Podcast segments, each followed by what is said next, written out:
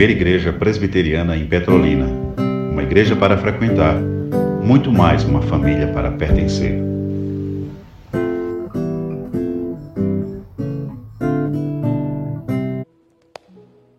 Vamos lá para a nossa série, iniciando hoje e passaremos um bom tempo nessa série.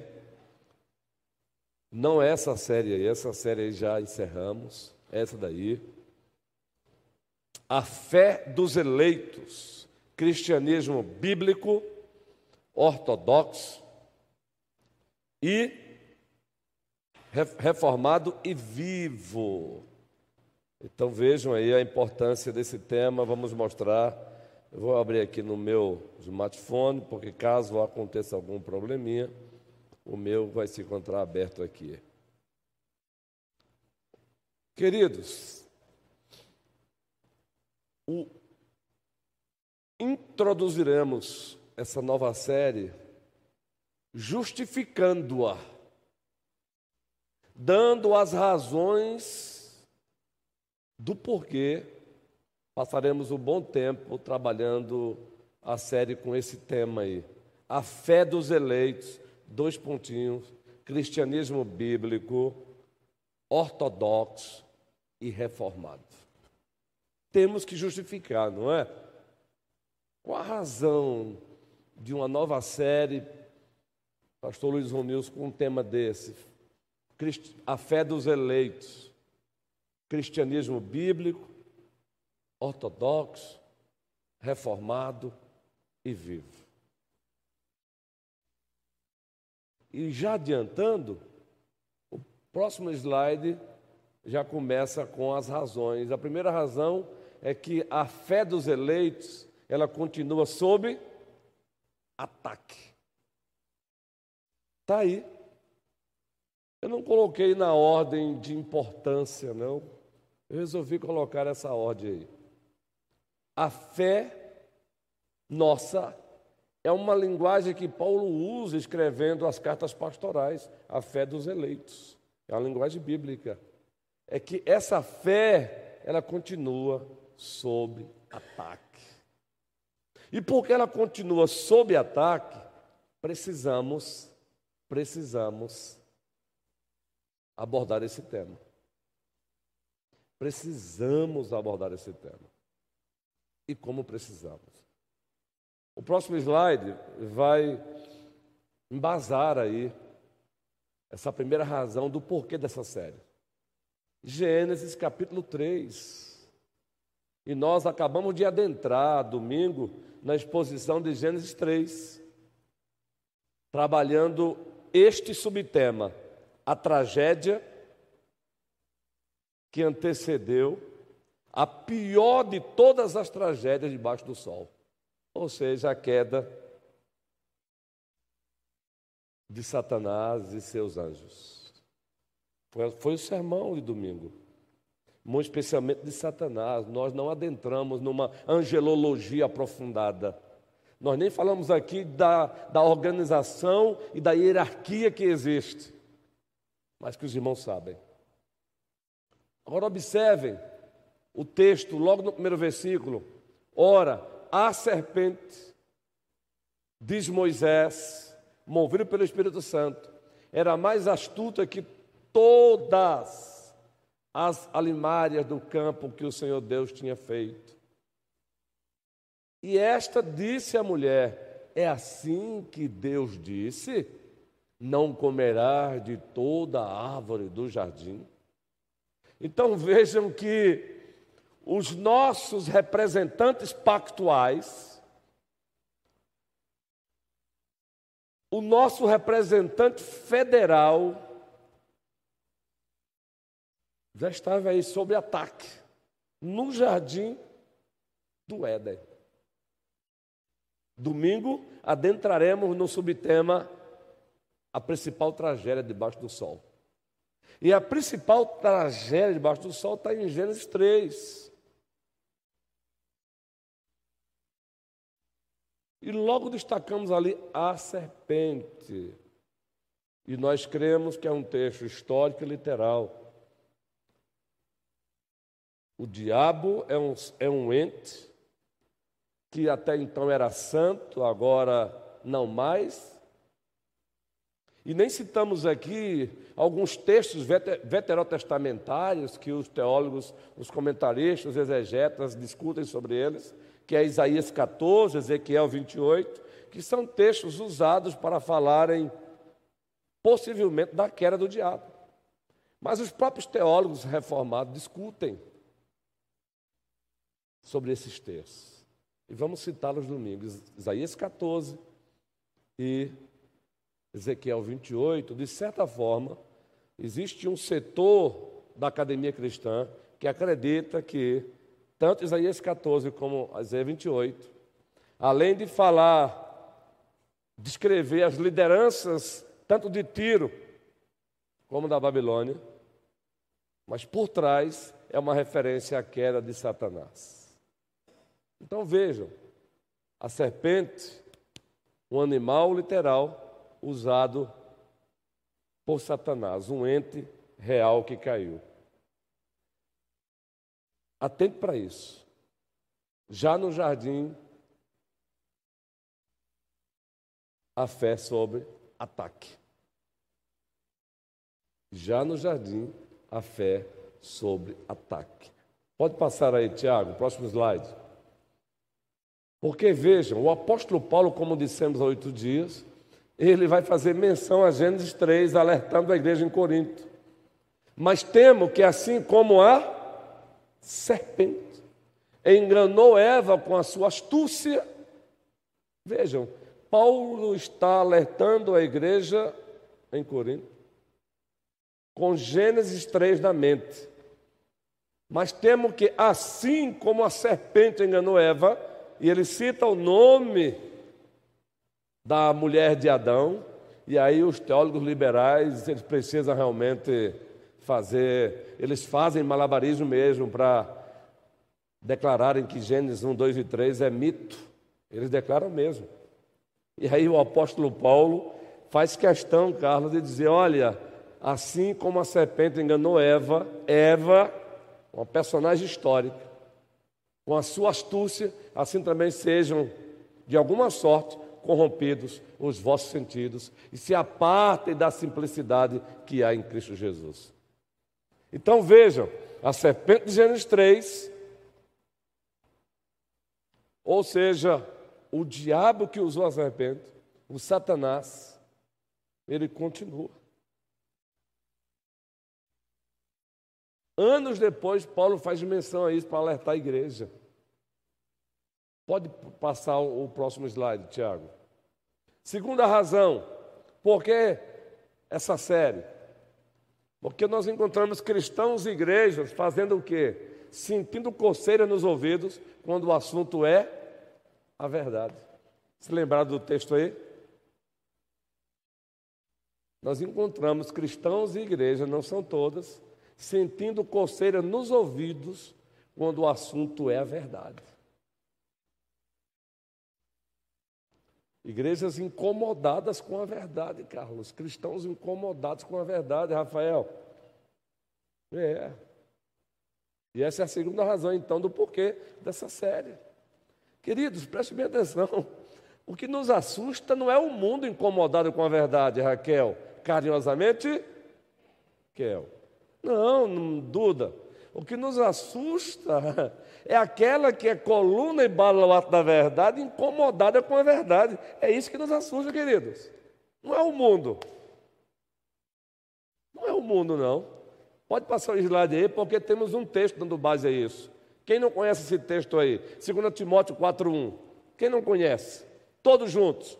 Conjuro-te, pois, diante de Deus e do Senhor Jesus Cristo que há de julgar os vivos e os na sua vinda e no seu reino. Vejam, Paulo está falando para o pastor Timóteo, mas também, consequentemente, para a igreja.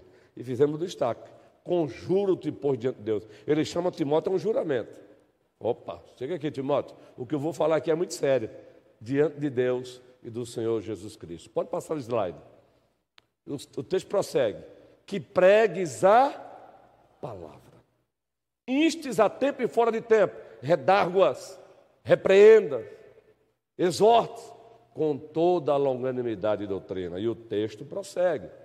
Porque virá tempo em que não suportarão a sã doutrina. Virgínia, querido Kennedy. Mas terão comichão nos ouvidos, dependendo da tradução, sentirão coceiras nos ouvidos.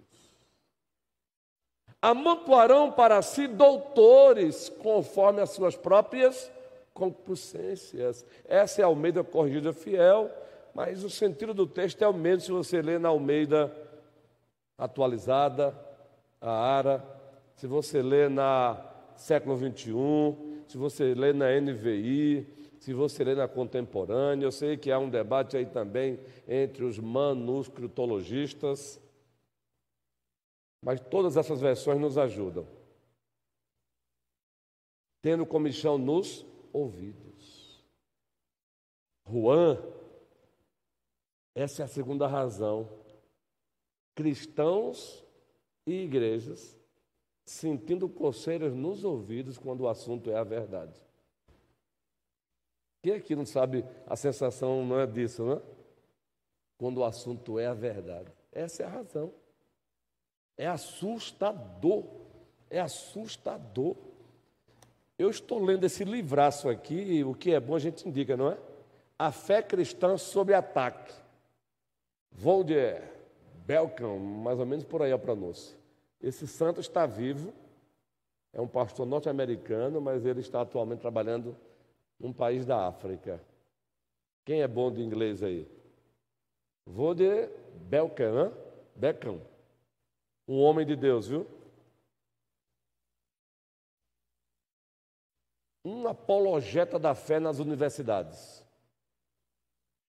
Recomendo, viu? Eu tenho outro livro dele sobre família. O livro dele sobre família é top, da monergismo. Esse aqui é da Pronobis. O da monergismo sobre família é top. Top. E ele conta cada história aqui, meu irmão. E eu vou compartilhar uma dessas histórias lá na frente. Então veja, queridos, a segunda razão está aí. A primeira, a fé sobre ataque, João. A segunda, cristãos e igrejas sentindo coceira nos ouvidos quando o assunto é a verdade. Isso é que é assustador. André, o André de Vitória Buquerque, porque tem um André aqui também, viu, André? Aqui está uma benção a igreja, muitos Carlos, muitos Andrés. Ó oh, Senhor, que triplica. Traz outros Lucianos também para somar, outras Duda, outros Juan, quase que chega um Juan aí, né? É Joan, quase, chegou perto. Mané só tem um guerreiro. Zé e Mané só tem um, né, guerreiro? Beleza. Então pode passar o slide aí, querido Tiago e Arthur. Terceira razão, um cristianismo ao gosto do freguês. Inclusive o Renato Varge escreveu um livro com esse título. Eu tenho, muito bom o livro dele, Renato Varge, um pastor lá do Rio de Janeiro. Todo ano ele se encontra na consciência cristã. Um homem de Deus. É um homem que a gente pode, de repente, no futuro aí, trazer também, guerreiro. Aproximar essa turma daqui. A primeira tem que continuar fazendo a diferença para a glória de Deus. Um cristianismo ao gosto do freguês. E aqui em Petrolina de Juazeiro é o que mais se vê. Pode passar o texto aí. O que é isso? Observe aí. 2 Timóteo 4, capítulo 4, versículo 3. É o mesmo texto, só que destacamos a última parte.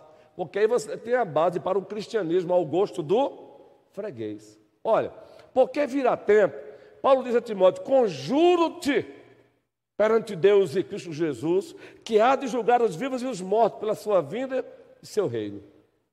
E aí ele vai dizendo, pregue a palavra tal, tal, tal, e diz assim, razão, porque virá tempo em que não suporta a nossa doutrina, mas tendo comichão nos ouvidos, todos juntos, amontoarão para si doutores ou mestres, conforme os seus interesses, conforme as suas concupiscências, chamarão mestres para si para falar o que eles querem e tem levado esses templos a ficarem cheios.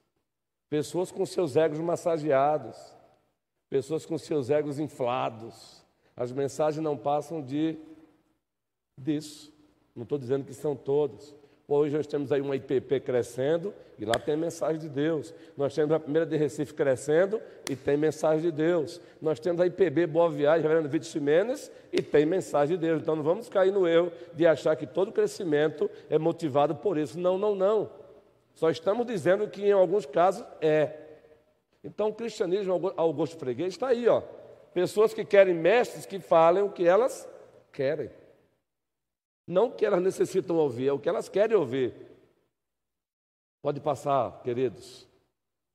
Já nos abençoaram aí com um passador de slide, viu? Vai chegar aí, um diácono amado aí nos presenteou. Não é? Vai chegar o passador de slide. Quarta razão, um cristianismo líquido. Zygmunt Bauman escreveu aí, ele escreveu uma série de livros, um sociólogo, filósofo. Quem já não ouviu falar em sociedade líquida? Modernidade líquida, amor líquido. Aplique em tudo. O que é uma sociedade líquida? E aí eu peguei um gancho, um cristianismo líquido. Qual é a ideia de água na mão? O que acontece com água, um líquido na mão? O que, é que acontece, Marlene? Ele escorre e vai embora, desaparece. Esse é o cristianismo líquido, ele não tem solidez, ele não tem alicerce. Ele escorre pelos dedos, vai embora, desaparece. É um cristianismo sem identidade, é um cristianismo sem cruz.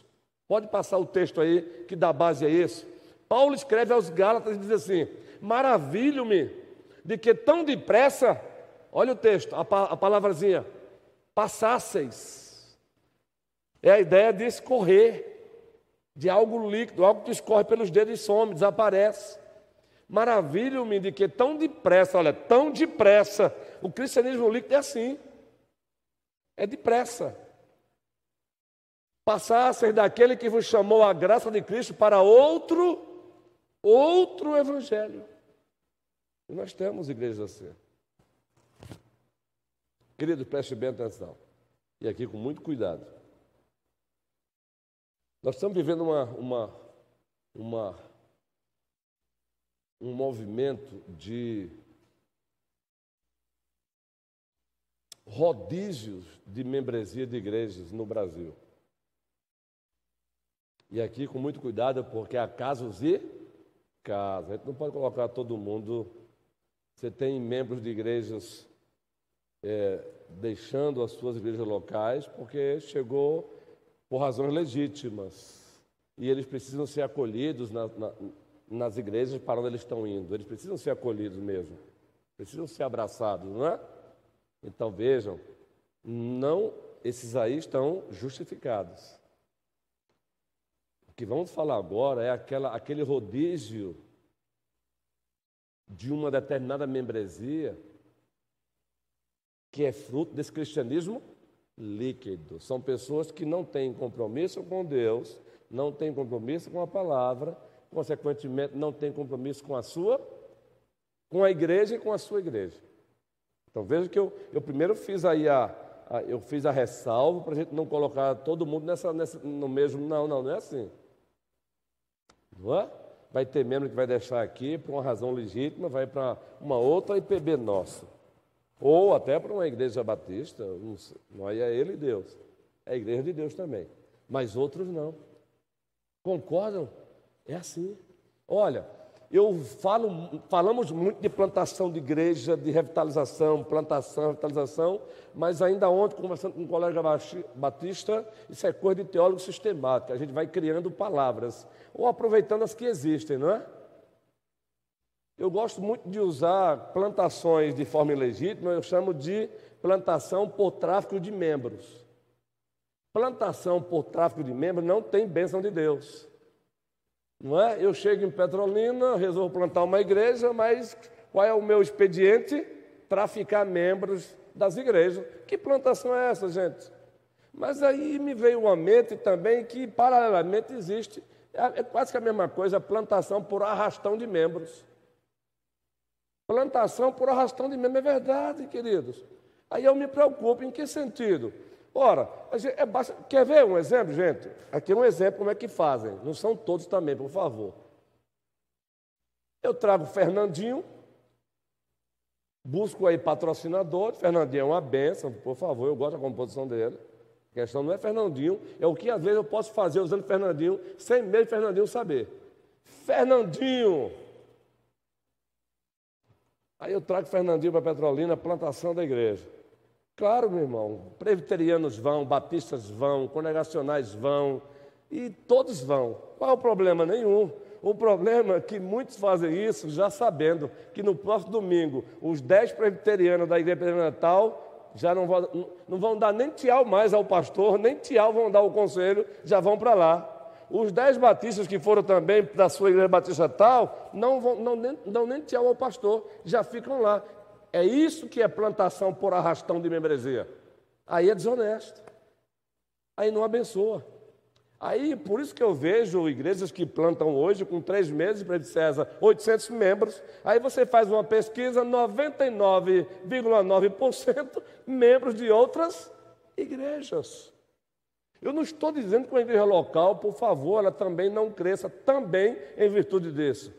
Já disse aqui, repito, ela tem uma mensagem forte e determinados irmãos estão sentindo fome da palavra em determinado lugar. Aí diz: Não, peraí, eu vou morrer aqui de fome aqui não. Então tem razões legítimas. Mas outra coisa é eu plantar a igreja por arrastão de membresia, plantar a igreja por trato de membresia. E infelizmente acontece, guerreiro. Infelizmente acontece. Pode ver, essas igrejas são, é direto esses movimentos, é direto. Aí traz um cara famosão, minha amiga, aí a, a juventude, ó. Pode passar o slide. Mas temo que, assim é o mesmo. Isso, isso, isso, isso, isso, é isso mesmo. Mas temo que, assim como a serpente enganou Eva com a sua astúcia, assim também sejam, de algum sorte, corrompidos os vossos sentidos. A última parte. E se apartem da simplicidade que há em Cristo. O cristianismo líquido, ele não tem nada a ver dessa simplicidade que há em Cristo. É isso que acontece. Essa é uma outra razão do porquê dessa série. Nós queremos uma membresia. Uma membresia. Se tiver de deixar a sua igreja local aqui, vai ser porque vai ajudar outro pastor a plantar uma outra igreja. E vai com a bênção do conselho. Mas não aquela membresia que. Tem cristãos hoje vivendo assim.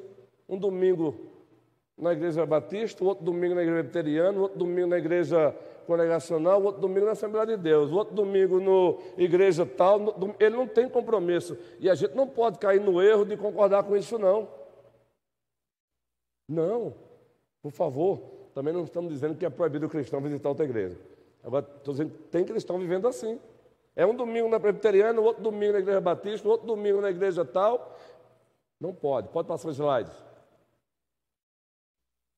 Por quê? Se alguém for pregar-vos outro Jesus que não só que nós não temos pregado, ou se recebeis outro espírito que não recebeste, ou outro evangelho que não abraçastes, com razão o sofreríeis. Então essa é a base para a razão do cristianismo líquido. 2 Coríntios 11, 4. Paulo diz isso, se for pregar-vos outro, outro Jesus que nós não temos pregado, isso já no primeiro século. Pode passar. Quinta razão, exemplos deploráveis. Pronto, esses exemplos deploráveis, esses aí eu fiz questão de tirar daqui, desse livro. É o Creta do Santo de Deus aqui. Nós temos exemplos deploráveis hoje em dia de alguns cristãos. Quer ver aí? Olha, alguns cristãos têm ficado mais indignados com a decisão disciplinar de Paulo no capítulo 5 da primeira carta aos Coríntios do que com a descrição do pecado do faltoso.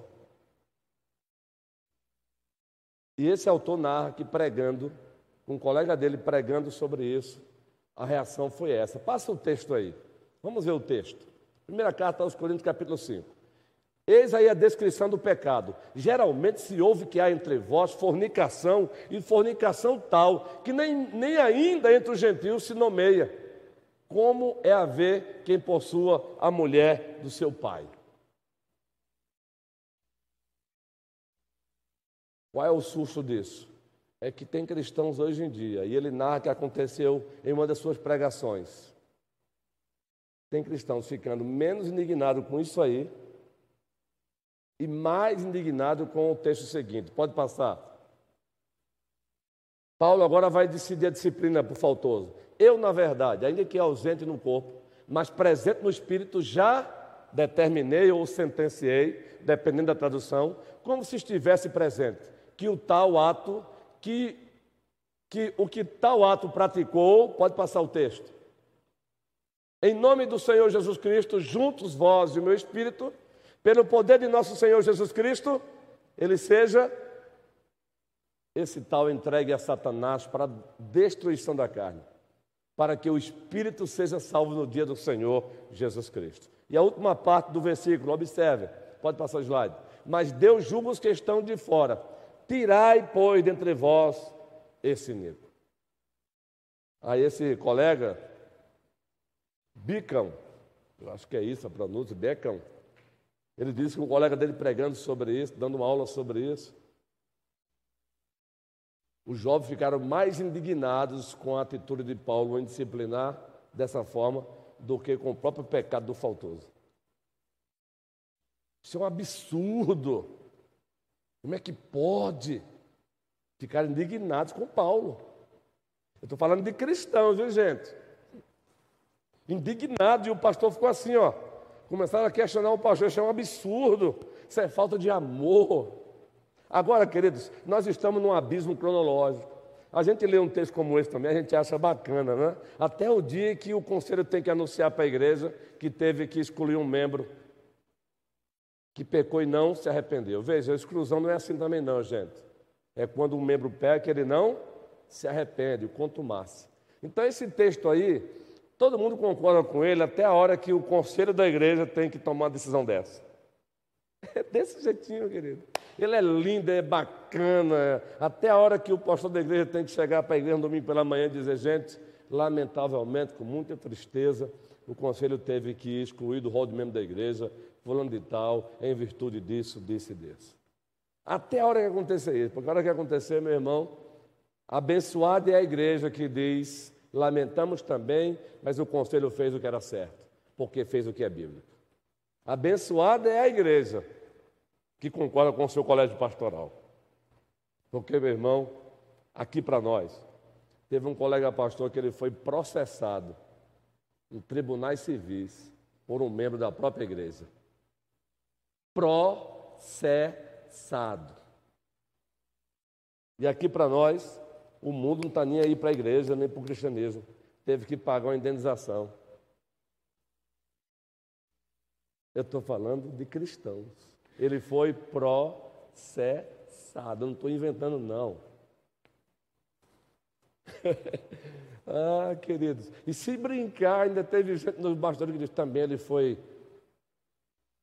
Também ele foi imprudente. Para que isso?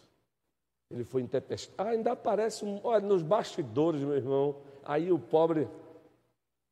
Que Deus nos guarde, esta amada igreja preciosa, nos livre disso. Tem gente mais preocupada hoje. É, é só um exemplo aí. Ele cita nesse livro aí um, uma pregação de João 14, agora aí foi ele. E João 14, o texto começa assim, consolando os seus. Já está chegando a hora de partir e ele começa a consolar os seus. Não se turbe o vosso coração. Olha só, Vitor. Credes em Deus, credes também em na casa do meu pai há muitas moradas. Até aí, ele falou que tinha uma jovem cristã lá, maravilha, louvor a Deus, amém. Até a hora que chegou o versículo 6, Raquel. Até a hora que chegou o versículo 6, Igor. O versículo 6 diz o que nesse texto, João 14. João 14, 6. O que é que diz o versículo 6?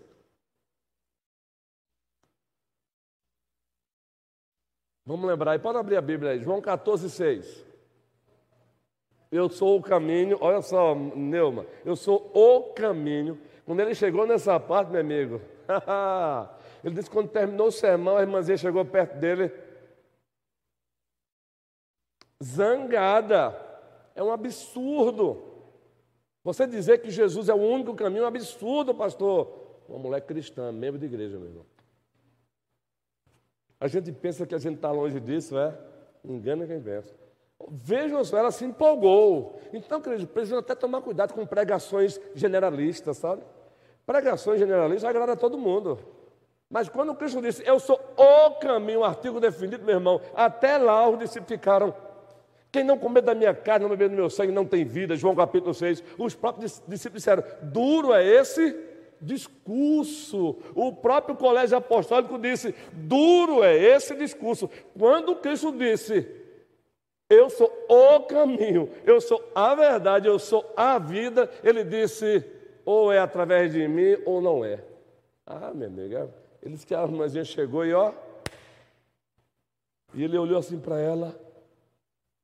Pode passar, queridos. Carlos, pode microfone aqui para o Carlos. Precisa não? Isso. E para.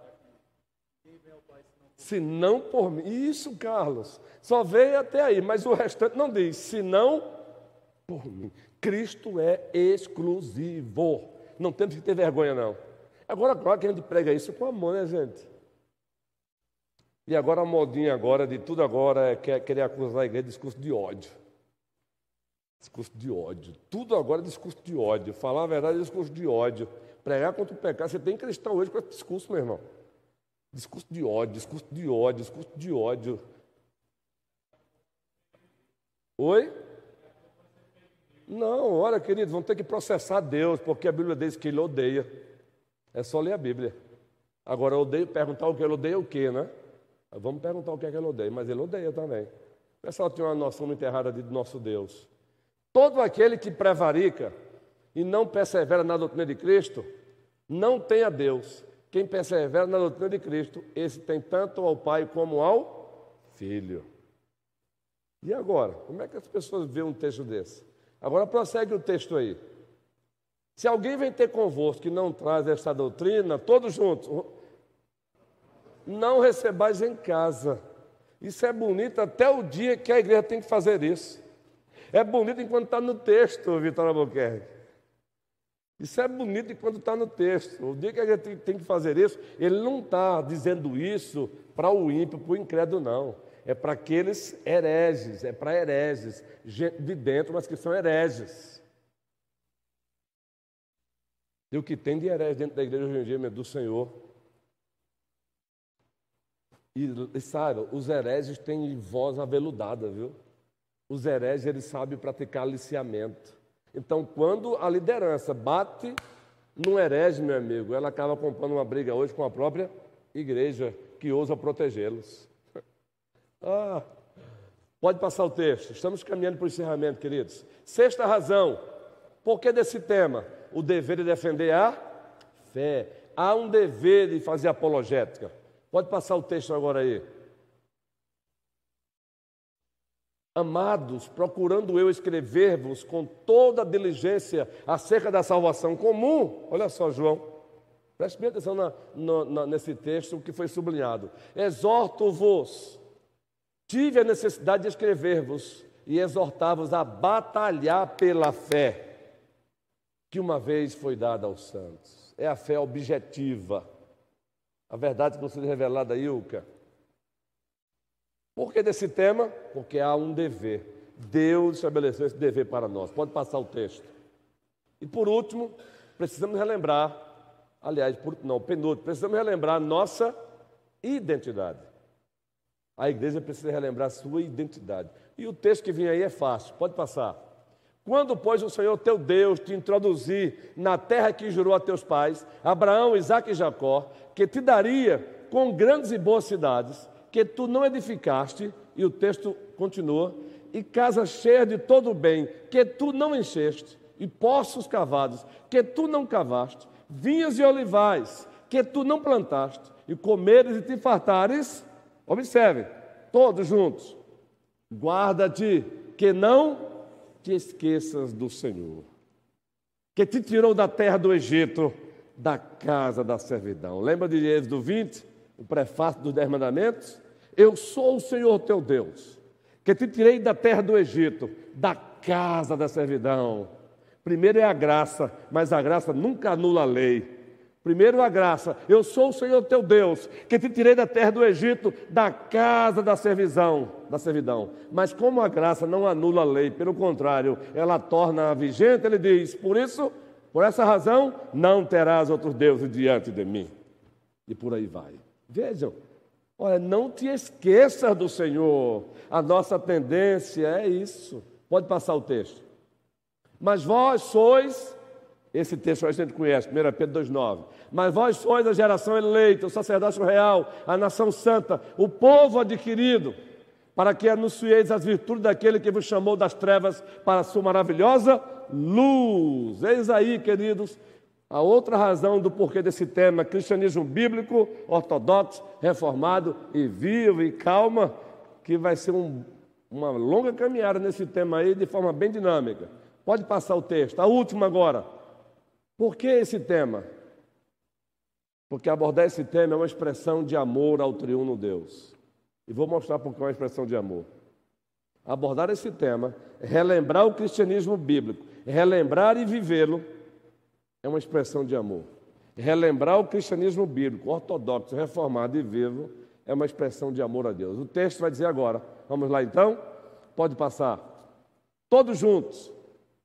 Amarás, pois, ao Senhor teu, de todo o teu e de toda a tua e de todo o teu entendimento. Preste bem atenção nessa palavrinha que a gente se esquece.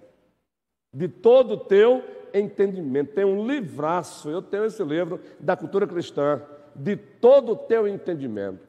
E o autor defende lá a tese, biblicamente, que Deus ele tem prazer quando você, Marlene, se debruça no conhecimento da verdade, quando você se debruça na defesa da verdade, quando você se debruça, André, Zara, Aqui a colher eu troco por Zaira, né, Zaira? Você sabe quem é Zaira, né, Zara?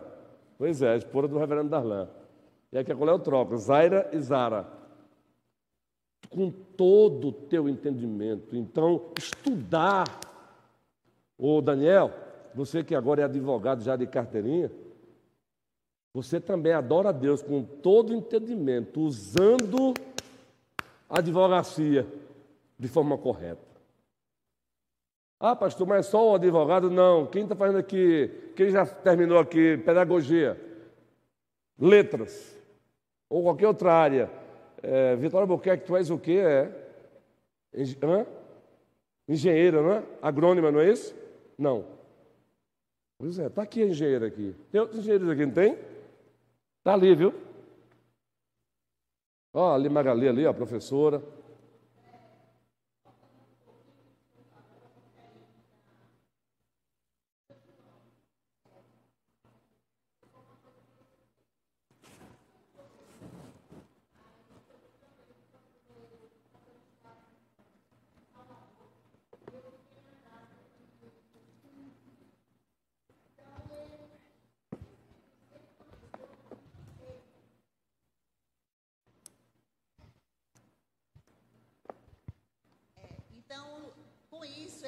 Levavam né, aquela palavra lá e até eles me avisaram.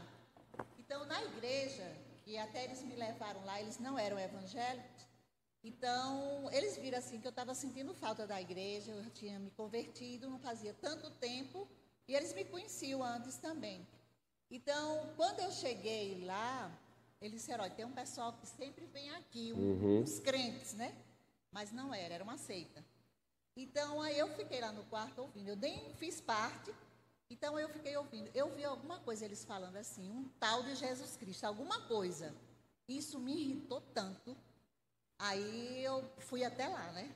Eu perguntei, eu tinha conversado com um presbítero, até da igreja presbiteriana lá, o que era que era de errado, porque eu só sabia que dizia, olha, não aceite, não aceita. Mas não tinha explicação ainda, eu não sabia porque eu era nova convertida. Então eu li para eles isso aqui. Porque muitos enganadores têm saído pelo mundo afora, os quais não confessam Jesus Cristo vindo em carne. Assim é o enganador e o anticristo. E aí, mais eu fui adiante, né? Cautelares para que não perder aquilo que tem de se realizar. Eles tomaram um susto, né? O dono da casa, né? Eles também não estavam entendendo nada. E ele também. Eu sei que eu comecei a falar uhum. e eles disseram, amanhã a gente vem aqui conversar mais.